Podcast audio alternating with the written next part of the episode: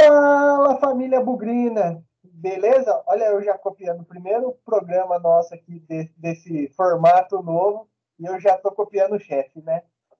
Então, a gente está começando o primeiro resenha Bublicast aqui para vocês. É, eu sou o Léo Trentin, acredito que eu vou, vou, aparecer aqui toda semana, mas a gente vai revezando aqui os participantes, os temas.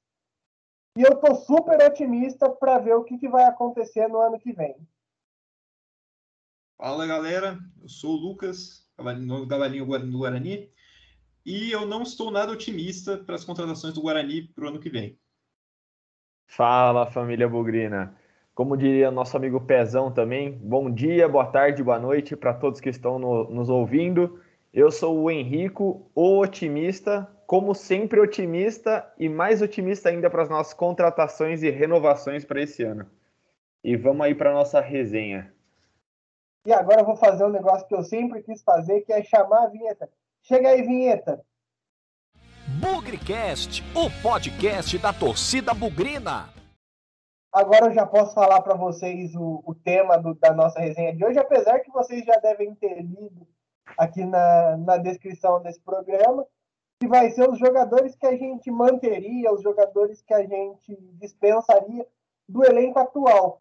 Só um adendo aqui, um porém, que a gente vai estar tá considerando os jogadores que já saíram também, porque a gente não sabe quem fica, quem sai.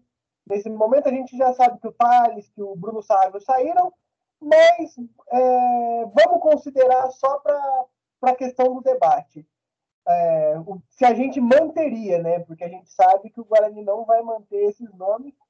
Eu acho legal a gente começar com a posição de goleiro, né? A gente teve quatro goleiros no elenco, essa cinco goleiros no elenco nesse final de temporada, apesar que só dois jogaram.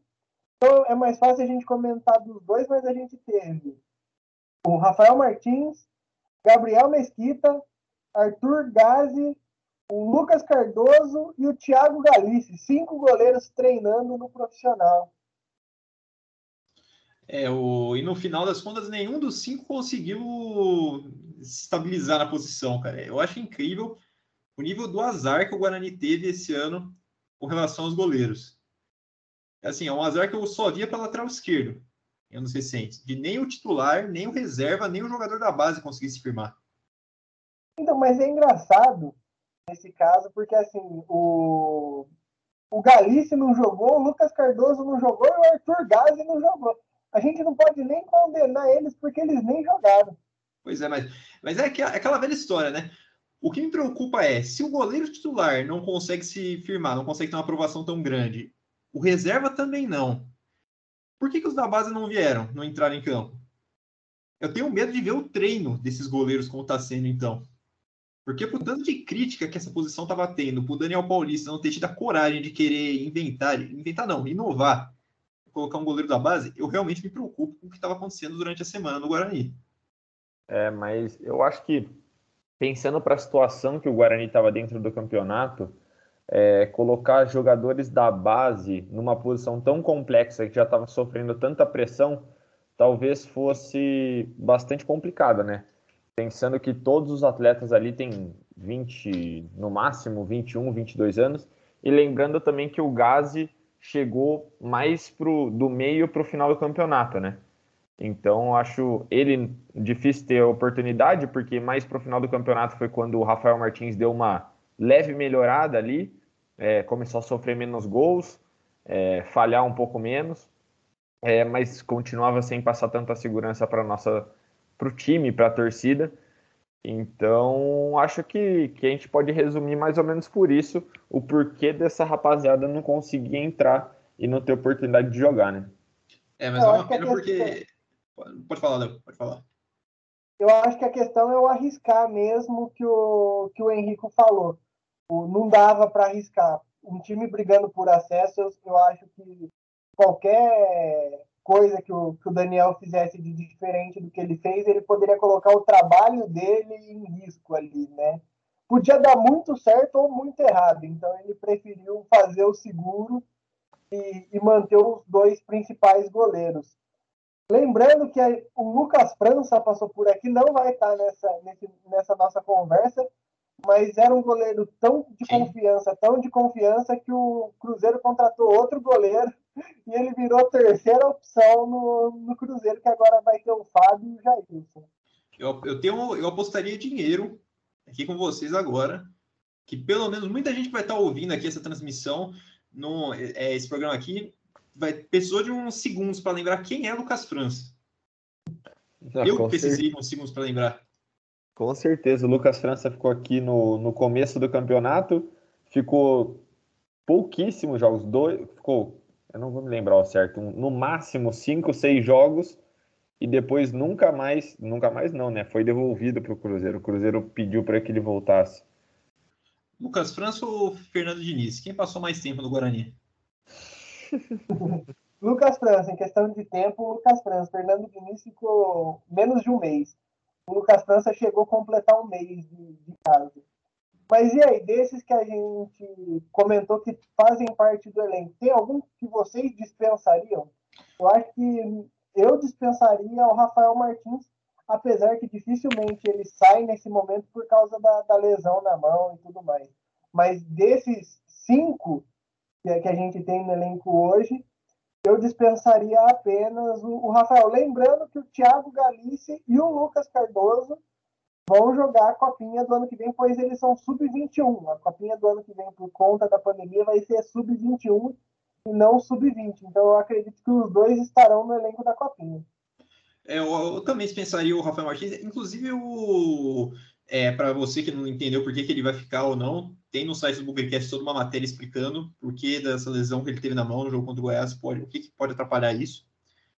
Mas eu dispensaria ele. Se eu tivesse essa oportunidade, eu dispensaria um goleiro assim, vamos dizer, com um salário mais alto do que um reserva deveria ganhar eu não vejo por que manter ele aqui. E eu vou um pouco mais além e dispensaria também o Mesquita.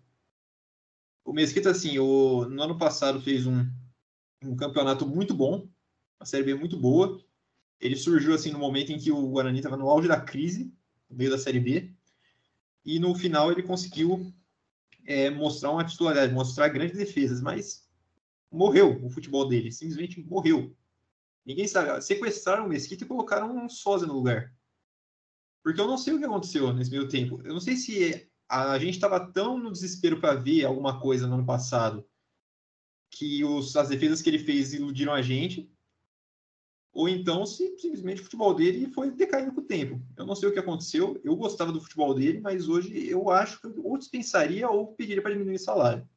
Eu tenho duas. Cavalinho, eu tenho, eu tenho a resposta.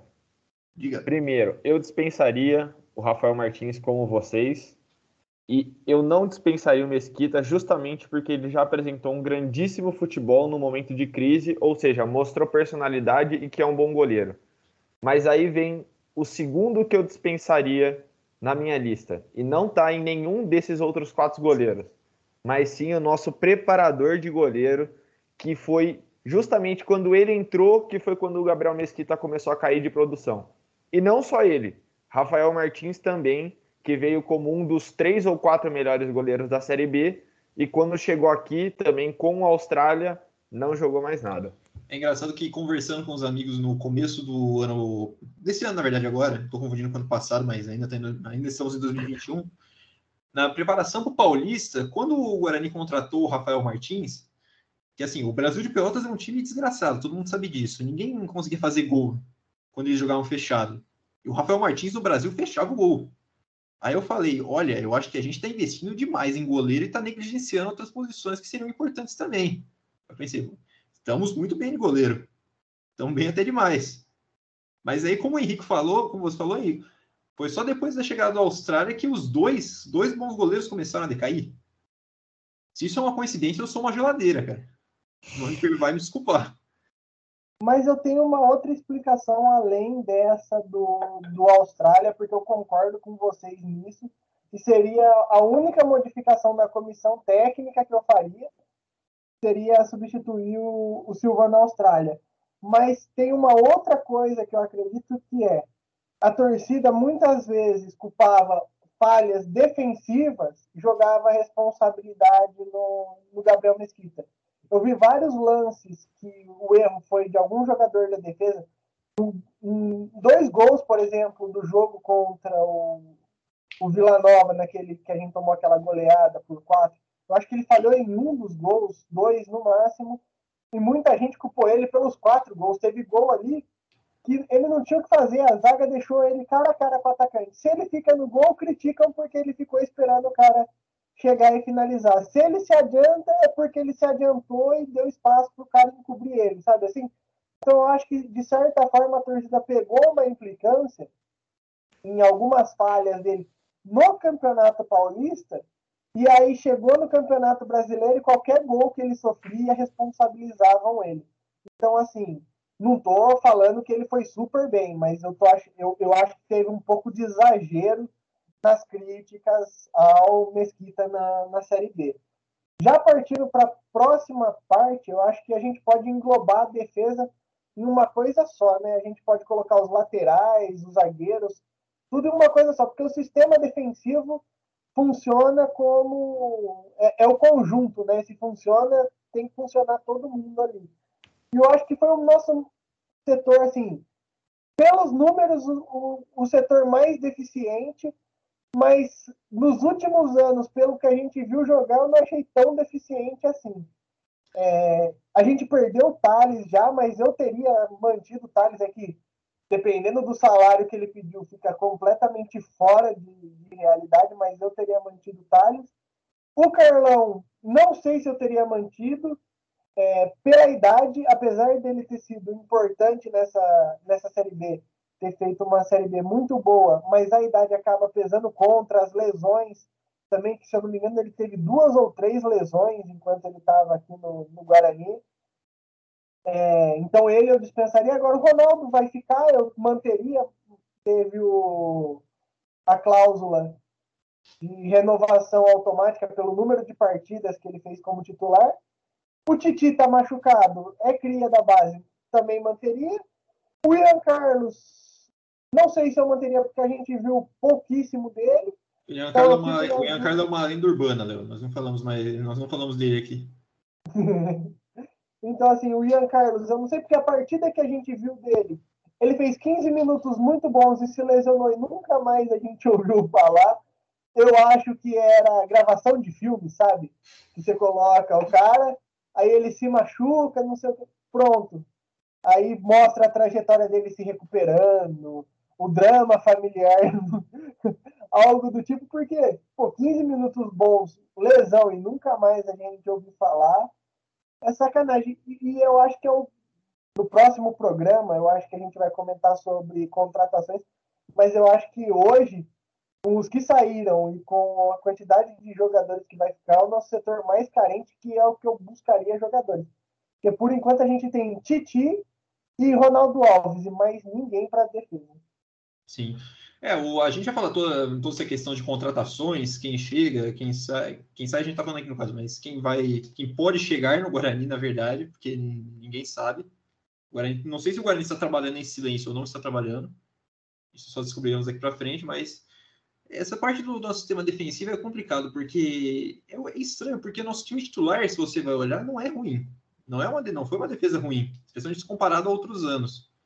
Mas tomava muito gol em certo momento do campeonato estava ridículo. O Guarani tomou oito gols em dois jogos contra Vasco e Vila Nova. Dois assistentes de percurso? Provavelmente, mas ainda assim são oito gols em dois jogos. Mas o, as nossas laterais eu vejo que é o melhor, melhor elenco nosso em questão de laterais, talvez da década. No, e em questão de zaga, assim, dois zagueiros bons titulares, que são o Tales e o, o Ronaldo Alves, que eu manteria os dois, mas Thales pediu um absurdo e foi embora. E o dois reservas, assim, Luiz Gustavo recuperando de uma lesão longa, depois de passagens não muito boas por outros clubes, e o Carlão ah, andando, andando uma bengala, praticamente, 35, 36 anos, muitas lesões também, acabou enfrentando, então eu, acho, eu não sei se eu manteria os dois reservas, mas eu manteria os dois titulares. E o Titi também, que é da base, que já acho que é automático, que todo mundo pensa que fica mesmo. Então eu manteria os titulares, mas não exatamente os reservas. Eu consideraria mais o Luiz Gustavo. O Carlão eu não manteria. dois nomes que você falou aí, Luiz Gustavo e Carlão, vão fazer parte dos é, filial do Guarani do ABC Paulista. Acho que eu vou chamar assim o time. Filial do Guarani do ABC Paulista. Carlão e Luiz Gustavo foram apresentados no Santo André. O carpinismo iniciando com cara de carpinismo. Amigos do Carpini Futebol Clube. É a famosa panela do Carpini. É, mas falando sobre, sobre defesa aí, eu concordo com, com o que o Cavalinho falou. É, os laterais, eu entendo que a gente esteja muito bem servido. É, renovaria com todos. Na verdade, se for para dispensar algum deles, é, para não inchar elenco, etc., provavelmente o Samuel Santos só. O resto, o Lud, que se desenvolveu muito bem, principalmente aí no final do campeonato, é, quando ele assumiu a posição depois que o Diogo Matheus se machucou é, contra o Vasco. É, então ele foi muito bem. Diogo Matheus também, sempre muito, muita confiança para o Guarani, é, mais experiente, gosto bastante dele. Tem contrato, se eu não me engano, até o final do Paulista, então sem, não, não tem dúvida quanto a ele também. É, lateral esquerda, Bidu, nosso titular, se não sair, é, é, vamos com ele, com certeza absoluta.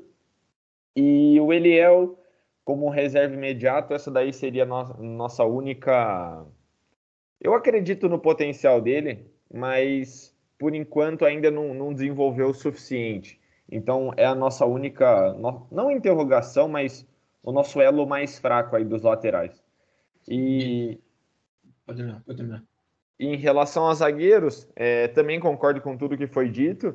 É, o Ronaldo Alves ficou muito bom, é, jogou muito bem por aqui, gosto bastante dele, muito bom que ficou. O Thales eu renovaria se não tivesse pedido um absurdo, como foi já dito por aqui, já mencionado.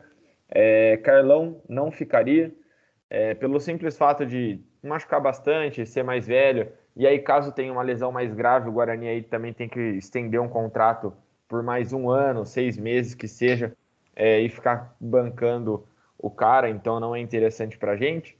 E Luiz Gustavo Seria até uma boa peça aí para Paulista, para ver como, como voltaria, mas também não é um jogador que eu faria muitos esforços.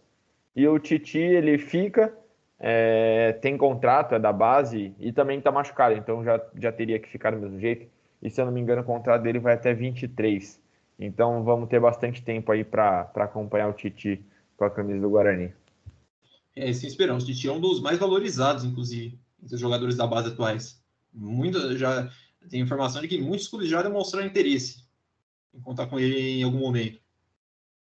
A pergunta que não quer calar é: o Titi é irmão do Ludic? Porque para fazer a arte do Bugcast de vez em quando, é difícil você saber quem que é o Titi e quem que é o Ludic.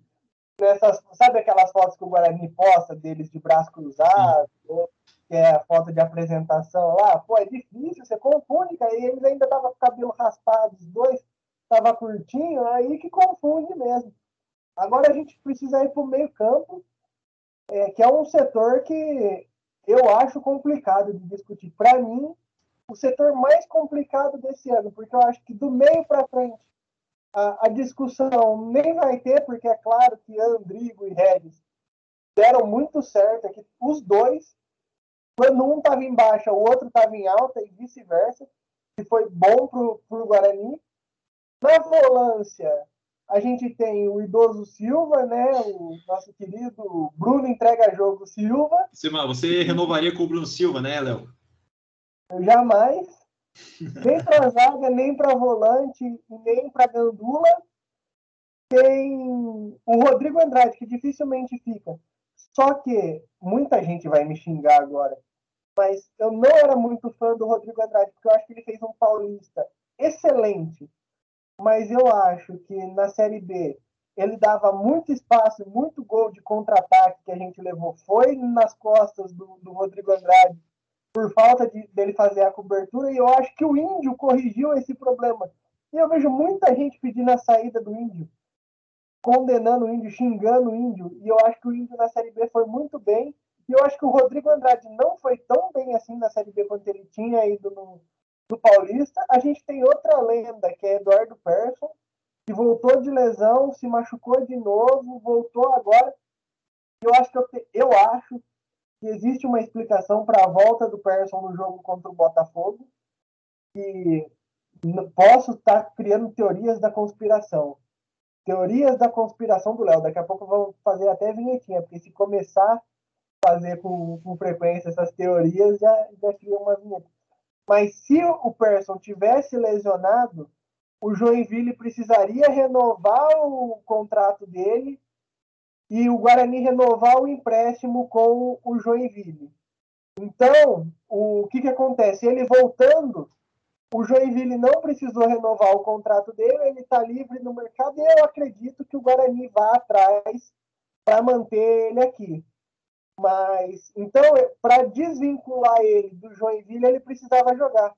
Porque se ele continuasse lesionado, tinha todos esse, esses Paranauê. O, o Joinville precisaria renovar o contrato dele, e aí o contrato dele renovado no Joinville renovava o empréstimo e assim por diante. Então, eu acho que, que teve essa questão. E um jogador que ninguém comenta, porque não jogou no profissional, mas estava no elenco profissional e ficou no banco em algumas partidas, é o Caio que vem sendo destaque do, do Sub-20 para mim, junto com o Matheus Souza, com o Alê. Depois a gente pode comentar um pouquinho sobre eles, mas o Caio, eu acho que tem um bom futuro e eu não iria atrás de outro meio. Eu vejo direto o pessoal falando que o Guarani precisa ir atrás de outro meio, porque se não tem Regis ou Andrigo fica sem banco de reservas, eu acho que o Caio está preparado para estar tá ali no banco, para entrar de vez em quando. Não para assumir uma titularidade, mas eu acho que, que ele estaria preparado. Então, eu manteria o, o Caio, manteria o Regis, manteria o Andrigo. Tenho dúvida se manteria o Persson, mas eu, eu acho o Persson um jogador de muita qualidade. O problema são as lesões mesmo, mas eu acho ele um jogador de muita qualidade. Manteria o Índio, não manteria Bruno Silva e não manteria Rodrigo Andrade. E o Rodrigo Andrade, o problema dele não é nem o futebol, mas sim o valor. E que a gente sabe que em Campinas também ele não foi um santinho, é que ele não deu tanto problema quanto ele deu em Salvador e em Belém. É, eu acho que eu manter. As minhas opiniões a respeito de quem manter e quem mandar embora são, são bem parecidas. Eu vou atrair sua ira agora, Léo, mas eu acho que eu manteria sim o Bruno Silva. Eu acho que eu manteria ele aí. Não sei se para titular. Eu contrataria um volante para ser titular para o Paulistão, um volante mais marcador mesmo. O, em questão do Rodrigo Andrade, eu concordo também que é, o extracampo dele é complicado, ele dentro de campo é um ótimo jogador, mas o valor, pelo valor que o Guarani teria que investir nele, não vale nem um pouco a pena. Vale, quanto que é? Quanto seria? 70 mil de salário? Mais a multa. Mais a multa, ainda por cima. O Guarani ainda não foi ainda não virou clube empresa, ainda não tem investidor árabe por trás do Guarani. Então não valeria a pena para mim esse esforço todo para você manter o Rodrigo Andrade. É, Assim, não estou desprezando o futebol do Rodrigo Andrade, pelo amor de Deus, mas o, no Brasil, no, no, Brasil, se você chutar uma árvore cai 10 volantes e 10 pontas, ponta e volante é uma posição que tem cheio por aí. Tem muitos jogadores com essa mesma função. E o próprio Índio, na Série B, eu vou atrair a ira de muitas pessoas aqui agora, mas o Índio na reta final jogou melhor do que o Rodrigo Andrade, na minha opinião. O Índio conseguiu passar com um equilíbrio entre é, ataque e defesa, sem deixar muito exposto atrás, quando ele subia, por exemplo. Ele tem uma função de marcação, pra, na minha opinião, melhor do que a do próprio Rodrigo Andrade. O Rodrigo Andrade é rápido, sim, tem um bom passe, mas não, vale, não valeria um investimento muito grande. E eu manteria o Índio. Eu acho que eu manteria o Índio. Para reserva, pelo menos, eu acho uma ótima opção. Algum outro volante, tem o Tony também, mas não, vamos, não vamos chegar nesse, não vamos tocar nesse ponto ainda, porque eu não quero me exaltar com ninguém aqui hoje. E... Cara, mas eu preciso fazer uma, uma observação sobre o Tony aquele post do de 11 é excelente. Ele xingou porque os caras marcaram ele, e aí um cara foi lá e comentou. É, ouviu um amém? Aí ele foi lá e comentou, ouviu, amém. muito bom. Preciso comentar isso porque é muito bom. Ah, não, cara, isso, isso foi demais. Não, o melhor foi ele chamando um cara para disputa de kart. Ameaçando atropelar o cara no kart. Eu não, aquilo lá eu não acreditei de vez nenhum. Mas então, o Tony é vai com Deus, não tenho o que dizer. E os nossos meios ofensivos, em questão de meio ofensivo, o Guarani me surpreendeu esse ano, porque teve um titular e um reserva muito bons. Que assim, um, quando o outro tinha que entrar, você sentia falta, mas não, não ficava um buraco na posição. E tem ainda o Caio na base, que pode ser uma terceira opção muito boa. E falaram, acho que você falou assim de contratar ou não contratar um terceiro meia. É assim, se, o, se você consegue manter o Regis e o Andrigo e o, e o Caio, óbvio, se o Regis lesiona, você tem o Andrigo. Se o Andrigo também lesionar, você tem o Caio. Se o Caio também lesionar, aí você tem que mandar o, todos os DM embora, porque tem alguma coisa errada aí. Mas o, é, eu, eu acho que não tem necessidade nenhuma de você ter três meias, você ter um quarto meia nesse momento. Se você quiser ter um ponta que joga de meia improvisado, aí é uma coisa, mas meia mesmo, não vejo nenhuma necessidade disso no momento. Então, é, a parte, acho que de volantes tem que ser reforçada, especialmente para titulares. E a parte ofensiva nem um pouco. Eu acho que se, se conseguir manter o Regis aí e o Andrigo, estamos muito bem servidos para o Paulista. É, eu também tô, tô bastante alinhado com vocês. É, na maioria dos jogadores, eu acho que Rodrigo Andrade não deve manter, o custo-benefício não é alto, não, não é bom. É, pelo fato do quanto o Guarani deveria desembolsar, né, bastante dinheiro, além de salário, multa, multa é alta também. O Guarani nem pensa em, em ter um valor para gastar em multa rescisória de jogador, coisa de milhão de reais, então não, não jamais valeria a pena. É, Bruno Silva eu manteria para essa temporada ainda. É, acredito que ele, que ele faça bem a função, é, é, capitão do time, passa experiência, então acho um bom jogador. É, se, o, se o Persson tiver em 100%, eu acho que ele cumpre muito bem a, a mesma função do Rodrigo Andrade, então eu renovaria com ele. É, Indy, como vocês falaram, terminou a temporada muito bem e fazendo a dupla junto com o, com o Bruno Silva. Então, acho manteria também o, o Índio. É, falando da frente, é, dos meias ofensivos, com certeza é, eu manteria os dois. É óbvio, né? A gente não pode estourar orçamento, sempre pensando é, nos padrões do Guarani. A gente não pode fazer nenhuma loucura, porque um dos nossos pontos positivos aí para conseguir fazer uma ótima campanha é ter o salário em dia, não ter problema com o jogador, que é o que um monte de time tem aí na Série B, na Série A seja qualquer divisão aqui do futebol brasileiro, pela irresponsabilidade dos clubes na hora de fazer as contratações. E aí também a gente não comentou, mas também tem o Acorce, que tem mais um ano de contrato, se não me engano. Eu não sei se acaba no final do ano ou até o, ou até o Paulista. Outra mas... urbana, por sinal. É, sim.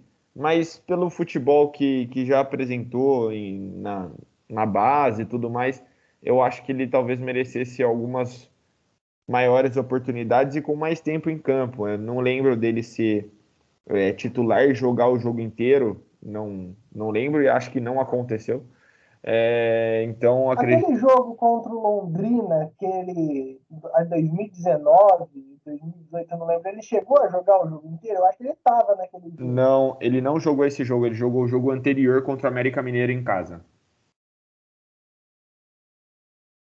Ele jogou esse jogo. E o segundo jogo ele não jogou, ele ficou no banco. Aí da base quem tinha jogado foi o Carlão, o Bidu, o Pedro Moraes uh, e outros jogadores, mas ele não entrou no jogo. Eu lembro porque eu tava nesse jogo. Só pra. É o, é o que falou, que vocês falaram que tá certo. Ele entrou aos 27 do primeiro tempo contra o América, no lugar do Lennon, ficou até o final, mas no jogo contra o Londrina ele nem entrou em campo. É. E então eu acho que eu daria um pouco mais de oportunidade, até porque é, ele foi emprestado ano passado para o Boa e ele foi muito bem no Boa. É, é, que também a gente vê por vídeo, tá? A gente não acompanha jogos do Boa. Por vídeo todo jogador é craque, né? Mas pelos vídeos que a gente viu, ele fez boas partidas e foi titular lá, mesmo Boa caindo para a quarta divisão. É, então eu talvez daria mais oportunidades para ele para ver se não se não floresce, para ver se não cresce aí. E eu acho assim, comentei antes que eu achava que a culpa dos gols sofridos, muitos, não eram culpa do goleiro e nem da defesa. Aí nesse caso eu volto a comentar que para mim muitos gols que a gente sofreu foram culpas do meio-campo, que às vezes erro de marcação, contra-ataque e gol. E muitas vezes o volante precisa estar muito esperto que ele é o primeiro cara do combate, ele ou faz a falta ou rouba a bola ali. E muitas vezes os, os atacantes acabavam passando pelo Bruno Silva e pelo Rodrigo Andrade. O Rodrigo Andrade teve jogos que nem se vocês assistiram, assistirem de novo aquele jogo contra o Vila Nova, o Rodrigo Andrade estava dormindo e o Bruno Silva na corrida é lastimado. Pode falar que a implicância é minha, mas, cara, se você pega um contra-ataque rápido, não dá para o Bruno Silva brigar. Aí não é só questão de eu implicar com ele ou não. Não é o forte dele, a velocidade nunca foi. E aí não tinha o cara da cobertura. Tanto é que depois que o Índio entrou, melhorou essa questão da, da cobertura e a gente começou a sofrer menos gols. Então eu acho que muito também passa por conta do, dos volantes. E agora chegando naque, naquele ponto que eu não sei se a gente está triste ou feliz, porque o nosso ataque foi o segundo melhor ataque do campeonato, mas teve os gols concentrados em dois jogadores, um meia e um atacante, foram os principais responsáveis por, por ser o segundo melhor ataque da, da competição. Né? Então, o, começando, eu acho que eu vou começar com o Lucão. E eu manteria o Lucão porque ele evoluiu demais ao longo do, do campeonato. E a hora que o Daniel Paulista entendeu como que o Lucão joga e deixou ele mais fixo, ele passou a fazer mais gols. Quando ele parou de voltar para apoiar, como fazia o Davó, por exemplo, e como o Todinho tentou fazer em certo momento, o Lucão começou a render mais e nessa reta final foi um dos artilheiros do, do time. Então, assim, eu manteria o Lucão. Todinho, não sei nem porque trouxeram de volta, porque apesar de falarem que o salário dele era mais baixo, eu sempre disse que ele era um jogador ruim, em boa fase, no, quando ele estava aqui no, no, ano passado. Alan, segundo tempo, Victor poderia ficar também no time, mas é aquela história, não podia ser titular. Muita gente arrumou briga no Facebook, no Twitter, pedindo Alan Vitor de titular, mas era o cara que rendia só no segundo tempo. O Pablo, eu acho que ele vai ficar, e eu, eu não sei se eu manteria, porque se a gente conseguisse segurar o Bruno Sávio, eu acho que o Pablo não teria espaço, mas com a saída do Bruno Sávio, eu acho que abriu uma vaga para o Pablo, e eu acho que, que ele pode enfim, abraçar essa oportunidade de atacante. Depois daquele gol do Vasco, que ele arrancou lá, o Pablo é um cara assim que ele tem qualidade. Ele não é um craque. Não é o cara que, que vai decidir todo o jogo. Mas eu acho muito bom ter ele no time. E ele é bugrino, né? Não tem também. É, é um cara de grupo, um cara que eu manteria. Maxwell, também não sei porque trouxeram, custa caro e é ruim um para jogar um, um, campeonato de bairro, ele seria banco de reserva. Então, assim, jogar a, a Rua 15 contra a Rua 12, ele ficaria de fora. Tem opções melhores. Então, e os meninos da base, né? Que eu acho que eu não manteria o Renan, porque eu não consigo mais ver qualidade no Renan. Eu acho que ele já teve todas as oportunidades possíveis, inclusive voltando para o sub-20, parece que ele não tem mais sangue nos olhos. Parece que ele perdeu o tesão de jogar aqui. É, cara, falar do ataque é uma coisa complicada, porque você, como você falou, os gols se concentraram principalmente no Bruno Sávio, que eu acho que 99% da torcida manteria, mas acabou de ir embora para o Bolívar, time do Grupo City. Então foi lá para o Bolívar ganhar dinheiro. E jogar uma Libertadores também. Uma boa oportunidade para ele, que o Guarani, por exemplo, não conseguiria cobrir algo assim. Então, quando o artilheiro do time sai, o que resta no ataque? O Júlio César, que é um ponta que eu manteria, mas que pelo que eu estou vendo das últimas notícias, ele vai custar, pode custar caro para o Guarani para manter ele, então não sei se vale a pena. Ele é a função tática dele assim, ajudar na marcação, às vezes ajudar no apoio também, com as pontas, ele acabou encaixando muito bem no esquema do Daniel Paulista. O Lucão do Break demorou para demoraram para entender o que, que ele o que, que ele é útil, o que, que ele ajuda em campo. Descobriram que ele é simplesmente um armário, é só deixar ele no meio da área e cruzar, que uma hora a bola vai acabar entrando. Vocês estão rindo, mas disso eu não estou certo. Isso não foi isso mesmo. O Lucão saindo da área, assim, se o Lucão por algum motivo estiver nos ouvindo, desculpa. Me desculpa, de verdade. Mas o Lucão saindo da área, saindo da área não dá. Simplesmente. Ele é um zagueiro a mais para o adversário. Agora, dentro da área, esperando a bola chegar para ele, ele é um jogador interessante de você no time. é aquele centroavante matador, entre aspas. Mas o problema é, não dá para ter um salário de 90, 80 mil para o Lucão. Acho que 40, 50 mil já é assim, já é um valor bom, estourando até o que ele faz. A função do Daniel Paulista é, exige um jogador de velocidade para aquela função. É que ele encontrou no final o jeito do Lucão jogar. Quando o Davos saiu do Guarani, o Guarani não encontrou mas, por muito tempo uma maneira de jogar com centroavante ali. E é basicamente isso. Eu acho que vale a pena manter o Júlio César com ressalvas de salário, vale a pena manter o Lucão com ressalvas de salário, e nosso banco de reservas é um completo desastre.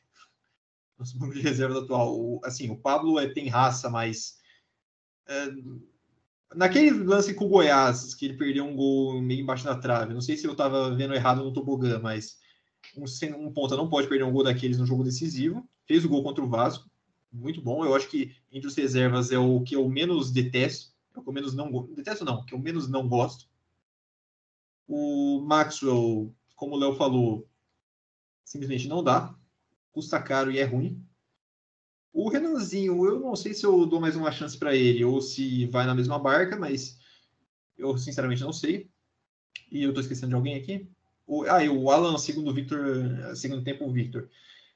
O Alan é, simplesmente não dá. A torcida, a torcida implorava para ele entrar de titular nos jogos quando não tinha algum dos pontos, mas só rende no segundo tempo mesmo.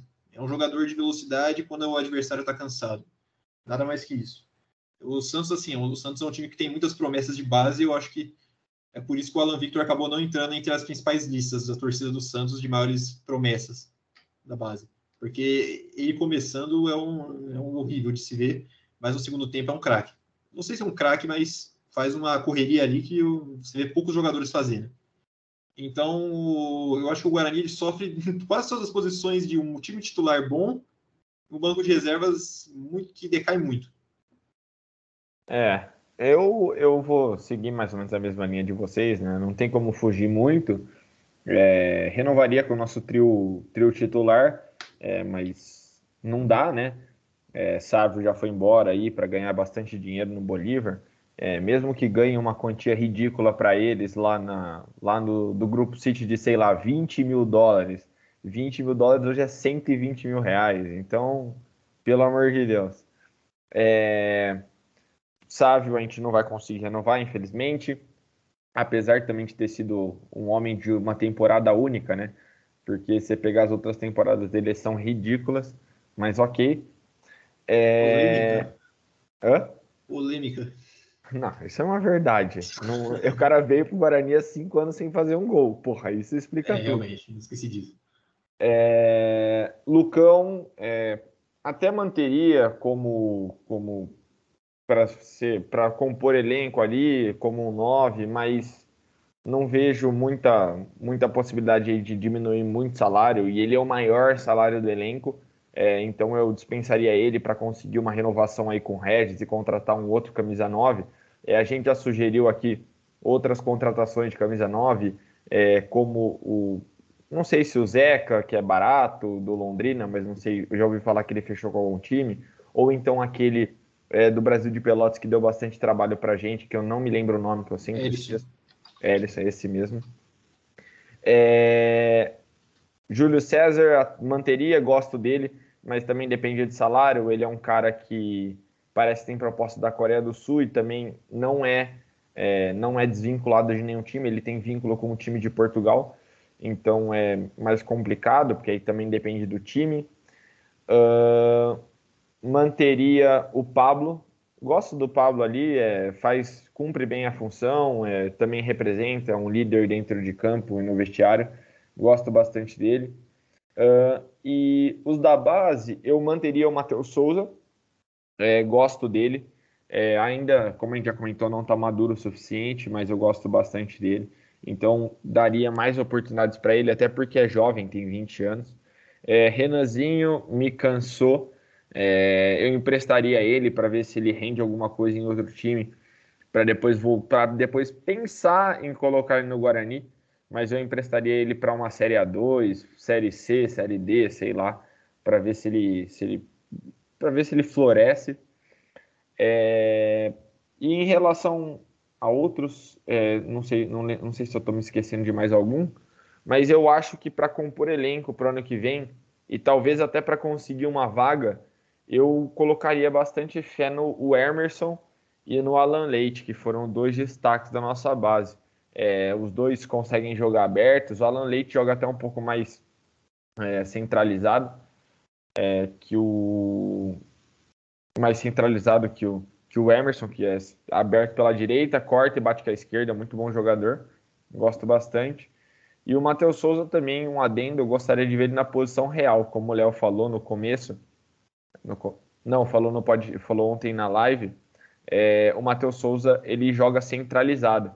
Então eu gostaria de ver mais ele centralizado no time principal também.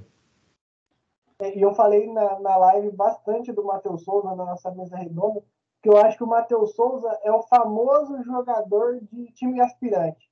Ele não está maduro para jogar no profissional, e ele não tá verde o suficiente para jogar no, no sub-20. Chega no sub-20 ele destrói, ele é um craque.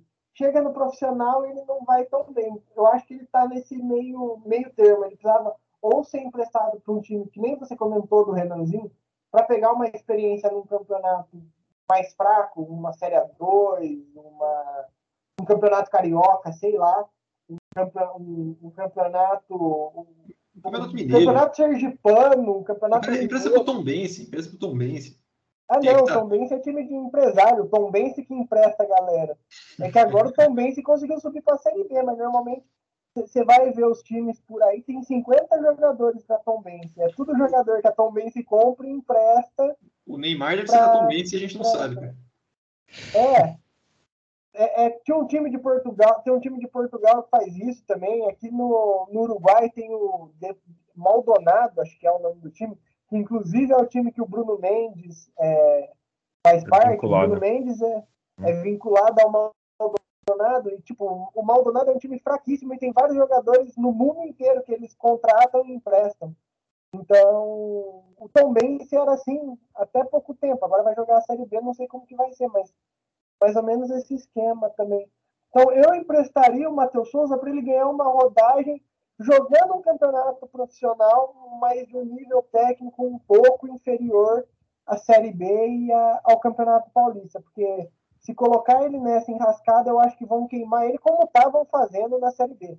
Porque, assim, o Matheus Souza, ele não fez jogos ruins aqui na Série B, no meu ponto de vista.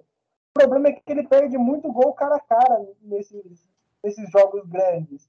Ele perdeu o gol no derby, teve um outro jogo, na, teve um jogo na Série B que ele também perdeu um gol, que ele saiu cara a cara com o goleiro, ele ganha do zagueiro, ele dribla, ele ganha na velocidade, ele só não conseguiu marcar o gol dele ainda.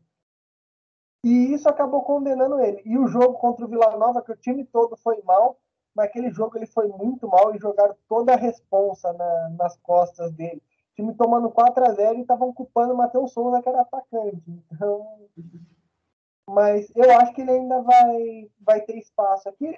O Alan Leite também acho, o Emerson acho que vai ter espaço também. A única coisa que eu queria saber qual árvore é essa que o Lucas comentou no, há um tempo atrás, que se você chutar cai volante de ponta, porque ponta canhota a gente não, não tá conseguindo achar.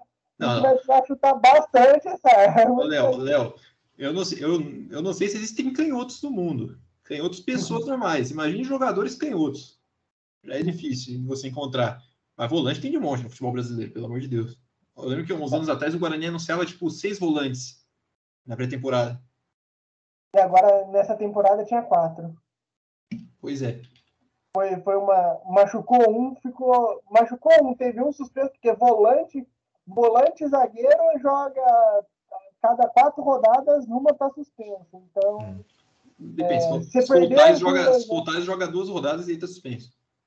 O Thales conseguiu feito de quatro cartões vermelhos entre Série B e Campeonato Paulista. Quatro cartões vermelhos, sendo duas expulsões diretas e duas expulsões por terceira, por segundo amarelo na partida. Fora as suspensões que ele teve por terceiro amarelo. Cara, quatro cartões vermelhos é muita coisa. Muita Será que é um recorde na história do Guarani, de um único jogador? Ah, Sim, uma passagem de uma temporada só, que nem foi ele? Ah, não sei. A gente já teve Ferreira, né? Então. É, mas assim, o Ferreira, o Ferreira levava cartão, mas não era tanto. Eu sugiro fazer uma pesquisa disso. É que o Ferreira, ele tinha sorte que o juiz não dava cartão para ele. O que dava, ele batia. Então. o Ferreira, eu acho que foi um dos maiores rancatocos que passaram por aqui. Batia até na sombra. Mas deu certo. Fazia uns gols de cabeça também junto com o Leandro Amado.